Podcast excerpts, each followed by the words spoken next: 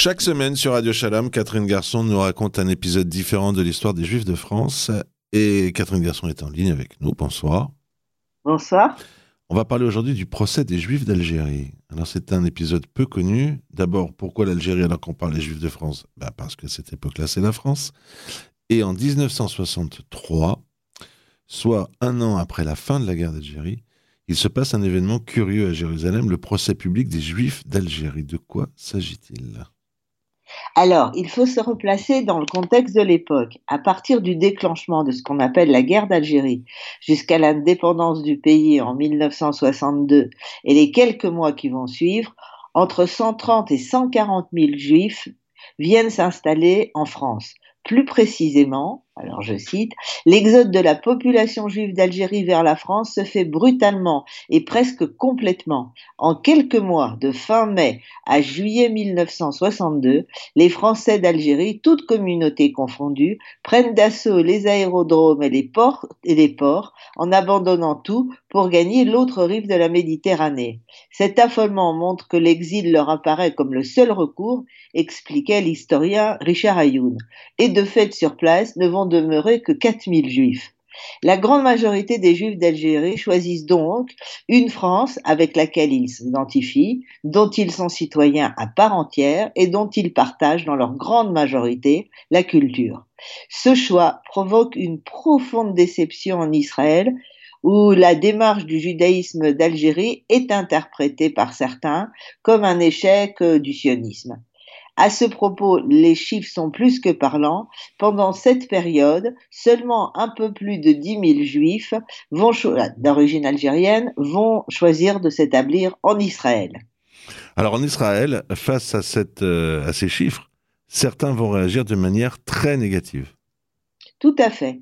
Et à l'initiative de Moshe Charet, qui est alors le directeur de l'agence juive, va s'ouvrir le 23 janvier 63 au Beta Omanim de Jérusalem le procès public des Juifs d'Algérie. Le principal chef d'accusation est simple, ils n'ont pas immigré en masse en Israël quand ils ont quitté leur pays et ils ont préféré l'exil au retour dans leur patrie ancestrale.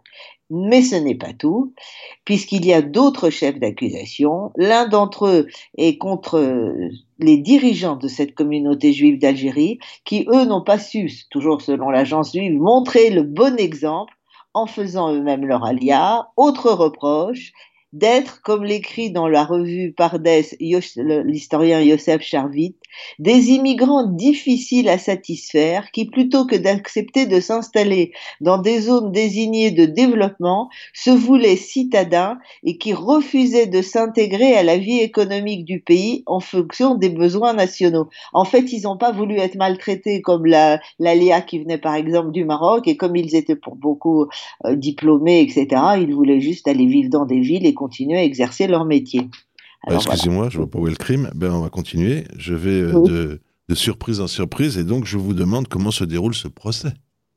Au départ, une centaine de personnes sont présentes et le tribunal, entre guillemets, est présidé par le professeur Chalev Genossar du département de droit de l'Université hébraïque de Jérusalem. Donc, il faut voir que c'est quelque chose, entre guillemets, de sérieux. Il y a deux avocats qui représentent l'accusation et deux autres la défense. Face aux reproches que j'ai cités, il y en aura d'autres, ces deux avocats de la défense, à savoir maître Shlomo Cohen-Sidon et maître Barour, rappellent que des membres de cette communauté juive d'Algérie ont été parmi les fondateurs de Tel Aviv, ont racheté des terres en Galilée et dans la vallée de Roula, et qu'ils sont en fait un modèle d'intégration. Quant à leur nombre en Israël, il est comparable à celui des communautés des pays d'Europe occidentale, sauf que les Juifs d'Algérie sont proportionnellement plus nombreux. On va y revenir. Les deux avocats évoquent aussi les difficultés en Israël qu'ont rencontré ces Juifs dont on n'a pas reconnu la valeur. Un événement imprévu va un peu changer le déroulement de ce procès. Tout à fait. Il y a certains des Olim algériens, bien sûr qu'on n'avait pas mis au courant de ce procès public, décident de débarquer devant ce tribunal qui veut les juger. Ils n'ont pas été invités, mais on les a laissés rentrer. Là encore, on va laisser la parole à l'historien Joseph Charvit. C'est tout à fait par hasard que les Juifs d'Algérie, de Beersheba et de Jérusalem apprirent qu'un procès allait se tenir et ces médecins, avocats, enseignants et ingénieurs à la centrale nucléaire de Dimona décidèrent de se rendre à Jérusalem pour parler au nom de leur communauté. Résultat, je cite toujours Yosef Charvit, après avoir entendu le rabbin Zerbib et maître Dayan raconter l'histoire des Juifs d'Algérie, les jurés conclurent qu'il était encore trop tôt, trop tôt, hein, pour, pour condamner cette communauté, même si certaines critiques étaient justes. Voilà, on ne va pas totalement dire qu'ils sont affreux. Pour ce qui est du président de ce curieux tribunal, le professeur Guénossard, qui, tout en continuant à affirmer qu'il était déçu par les juifs d'Algérie qui n'avaient pas immigré en masse, il va quand même reconnaître, quant à ceux qui ont choisi la France, dans la mesure où le tribunal a le droit de traiter de leur cas, et comme il n'y a pas de représentant de ce groupe ici, le tribunal constate que le choix de la France s'est fait dans des conditions tragiques et ne signifie pas un rejet d'Israël ou un manque de loyauté vis-à-vis d'Israël. C'est-à-dire ils sont coupables, mais ils ne sont pas des affreux.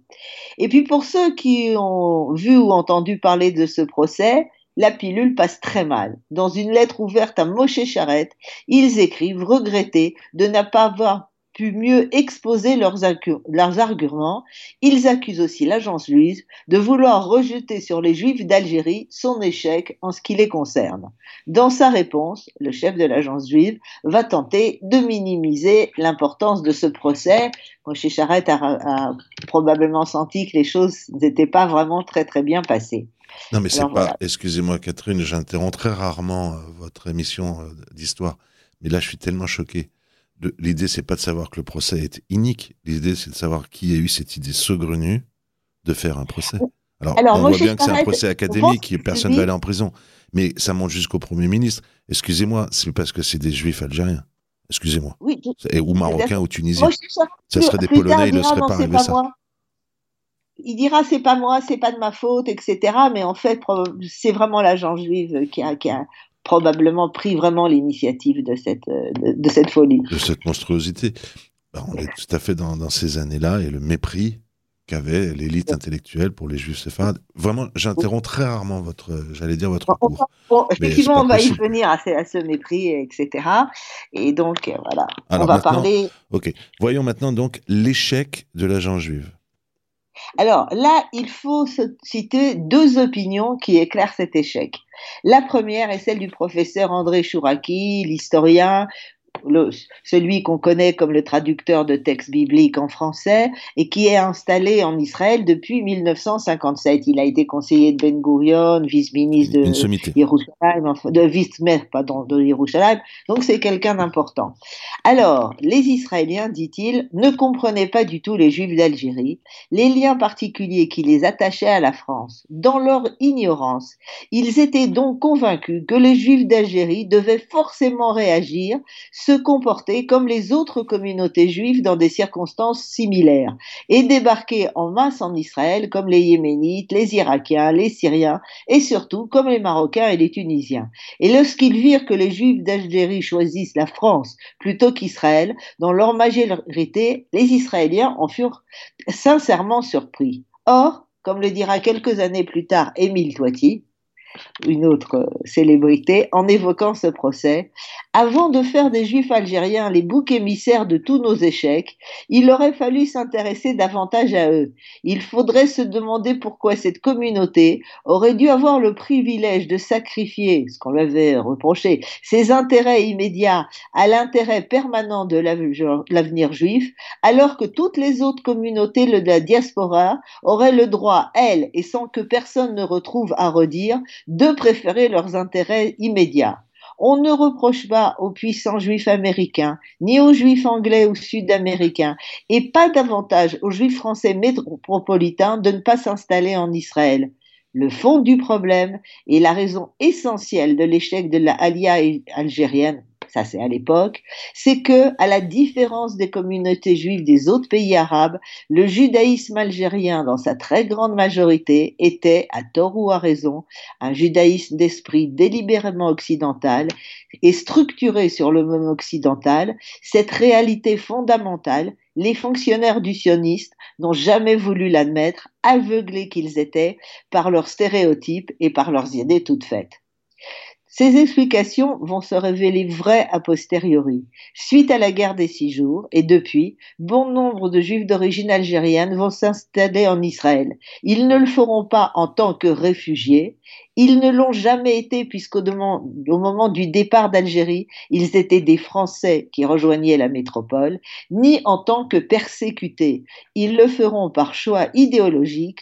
On estime aujourd'hui que 25%, voire un peu plus, des Juifs d'origine algérienne vivent en Israël, un chiffre record pour ce qui est d'une communauté occidentale.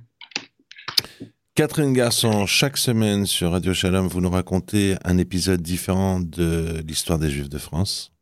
Et là, on a appris quelque chose d'hallucinant, qui en dit long sur euh, le mépris. Mais en même temps, bon, finalement, les gens ont appris à vivre ensemble. Et ça donne l'État d'Israël aujourd'hui, qui est un, un très bel État, jeune et beau. Je vous remercie. Bonsoir à vous.